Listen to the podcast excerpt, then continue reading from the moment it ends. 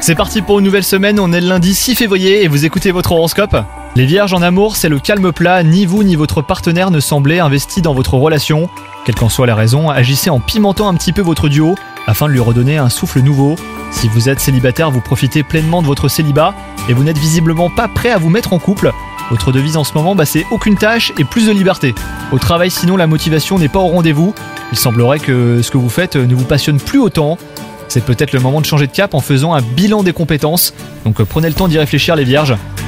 Côté santé, c'est pas la grande forme. Vous traînez le pas et vous vous laissez peut-être aller depuis quelques temps, mais il n'est pas trop tard pour vous ressaisir et prendre en main votre santé. Donc sortez prendre l'air, mangez varié et équilibré, cela vous fera le plus grand bien. Bonne journée à vous les vierges